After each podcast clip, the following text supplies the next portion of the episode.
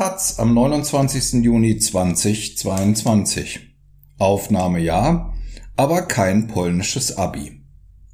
In Polen leben Hunderttausende geflüchtete Kinder aus der Ukraine. Doch der polnische Staat unternimmt nur wenig, um sie ins Schulsystem zu integrieren.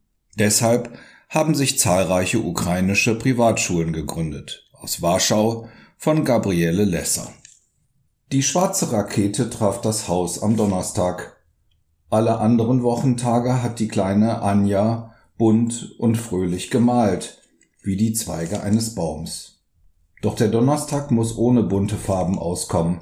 Er ist schwarz. Die Rakete löst Angst aus.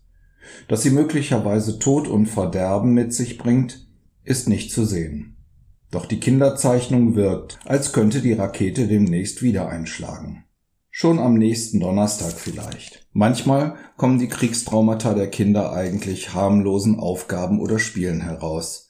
Wir hängen die Bilder dann auch hier im Treppenaufgang oder in den Schulhöfen auf, sagt Antonia Michalowska, die stellvertretende Direktorin der Warschawska Skola Ukrainska, der ukrainischen Schule in Warschau. Das erleichtert es den Kindern, über ihre Erlebnisse offen zu reden.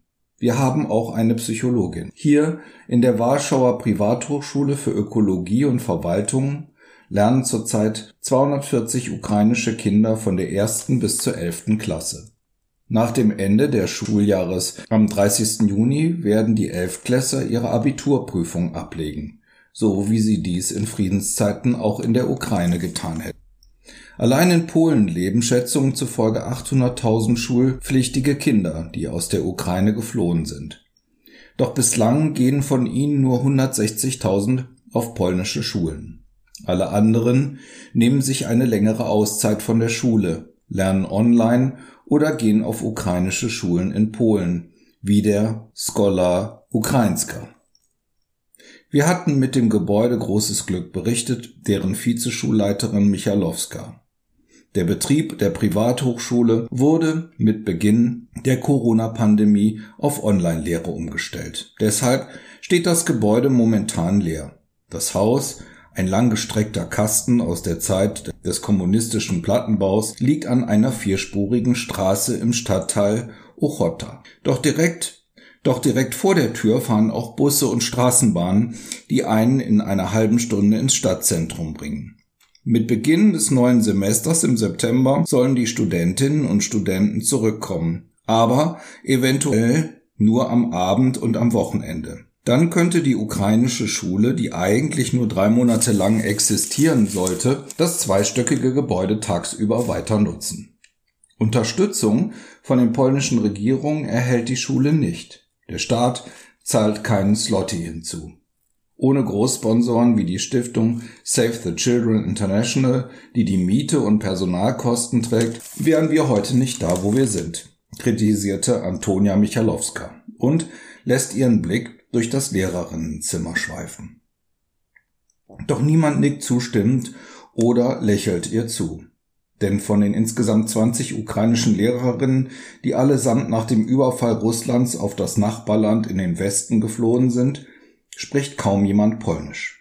Das gilt auch für die 13 Fachkräfte, die die Schule technisch am Laufen halten. Gerade mal zwei Personen, Michalowska und ein Kollege aus dem Warschauer Club der katholischen Intelligenz KIK, helfen bei Kontakten zu polnischen Behörden, Firmen, Nachbarn und Stiftungen. Finanzielle Hilfe kommt von privaten Stiftungen. Die Schule ist auch auf Unterstützung aus der polnischen Privatwirtschaft, etwa von Firmenstiftungen, angewiesen.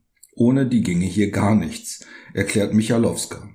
Das fängt beim schnellen Internet an. Denn wir haben ja kaum Schulbücher und müssen viele Übungen und Lehrmaterial vom ukrainischen Internetseiten beziehen. Sie lächelt. In der Corona-Hochphase wurden die ukrainischen Internet-Lernplattformen stark ausgebaut. Das kommt uns jetzt zugute. Manchmal fordern wir sogar die Kinder auf, ihre Smartphones aus der Tasche zu ziehen, sodass sie ihre Aufgaben auf ukrainischen Websites lösen können. Überhaupt das Internet. Die meisten Ukrainerinnen suchen Informationen im Internet und finden auch die Schulen für ihre Kinder über ukrainisch und russischsprachige Webseiten.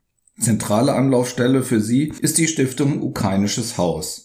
Es gibt aber auch Infopunkte, vor allem an den Bahnhöfen und landesweite Telefonhotlines, wo sich die Geflüchteten Unterstützung holen können. Polens Bildungsminister Przemysław Czarnek hatte kurz nach dem russischen Einmarsch in der Ukraine behauptet, dass er an polnischen Schulen rund eine halbe Million Plätze für ukrainische Flüchtlingskinder gäbe. Bis auf ein paar Willkommensklassen mit intensiven Polnischunterricht sind allerdings kaum spezifische Angebote entstanden.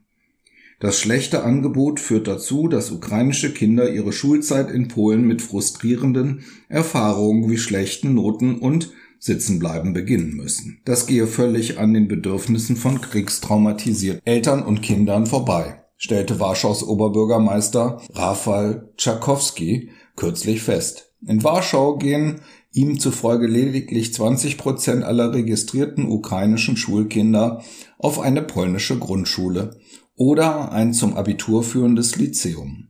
Den Eindruck hat Michalowska auch.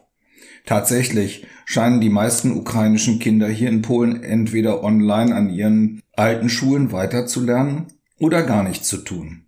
Vor ein paar Monate auf eine polnische Schule zu gehen, wo die Kinder kaum etwas verstehen, vergrößert nur ihren Stress. Dutzende ukrainische Privatschulen sind entstanden. In ganz Polen gibt es zurzeit wohl einige Dutzend ukrainische Privatschulen, die nach Kriegsausbruch schnell aus dem Boden gestampft wurden und nun neben dem polnischen Schulsystem existieren. Sie sind nicht der polnischen Schulbehörde, sondern dem ukrainischen Schulaufsicht in Kiew unterstellt. In unserem konkreten Fall ist es so, dass die Länder formal aus Schulen der Gemeinde Dawidow bei Lviv gehen, in Wirklichkeit aber hier sind, erklärt Vizedirektorin Michalowska. Das unterscheide sich aber von Schule zu Schule. Einen anderen Weg mit gleichem Ziel ist etwa der ukrainische Juristin Darisa Chigun gelungen. Nach ihrer Flucht aus Kiew hat die junge Frau zusammen mit Freunden und Bekannten die Stiftung Unzerstörbare Ukraine gegründet, die mit dem ukrainischen Bildungsministerium eng zusammenarbeitet. Auf die drei ukrainischen Schulen, die seit Mai von der Stiftung finanziert werden, gehen zurzeit über 600 geflüchtete Kinder aus der Ukraine. 289 in Krakau, 244 in Breslau und 83 in Warschau. Zuerst wollten wir einfach, dass die Kinder ihr Schuljahr nach dem gewohnten Curriculum in der Ukraine beenden können. Doch jetzt wollen wir den Status einer internationalen Schule erreichen, an der die Kinder das polnische und das ukrainische Abitur erwerben können. So Chigun. In der Ukraine arbeitete sie für karitative Stiftungen und sammelte Spenden und Zuschüsse von Ministerien und Firmen. Wie gesagt, ich bin keine Lehrerin, betont sie, ich bin Juristin. Als solche fand sie eine vergleichbare Lösung wie auch die Skola Ukrainska. Ihre Stiftung schloss mit der Stadt Saporischia in der Ostukraine einen Vertrag, demzufolge die Kinder offiziell dort die Schule besuchen, ihre Prüfung aber als Externe in Polen ablegen. Auch die drei Schulen der Stiftung Unzerstörbare Ukraine werden zunächst durch finanziert, die in ihrem Fall vor allem vom ukrainischen Firmen und NGOs kamen. Seit einiger Zeit sind aber mehrere internationale Organisationen Großsponsoren für die Einrichtung. An der Warschawska Skola Ukrainska lautet die Pausenglocke, beinahe übertönt vom lauten Tuten, Rufen und Schreien der Kinder. Alle Türen gehen auf. Eine Erstklässlerin mit Brille und Pferdeschwanz stürmt mit ihrem Schreibheft nach draußen. Sie will gelobt werden für zwei Seiten Schönschrift in ukrainischer Sprache. Ein Mitschüler, der das beobachtet, schnappt sich auch sein Heft, rennt auf den Flur und umarmt die Englischlehrerin. Das Gehalt der Lehrerin reicht nicht zum Leben. Natalia unterrichtet in fünf Klassen Englisch. Sie ist mit zwei Kindern aus Tschernihiv in der Ostukraine nach Polen gekommen.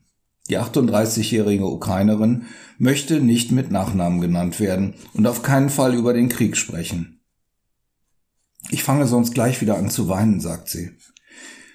Sie sei froh, dass ihre 18-jährige Tochter und ihre siebenjähriger Sohn mit ihr in Polen seien, erzählt Natalia und freue sich auch in Polen ukrainische Kinder unterrichten zu können. Aber das Geld reiche vorn und hinten nicht.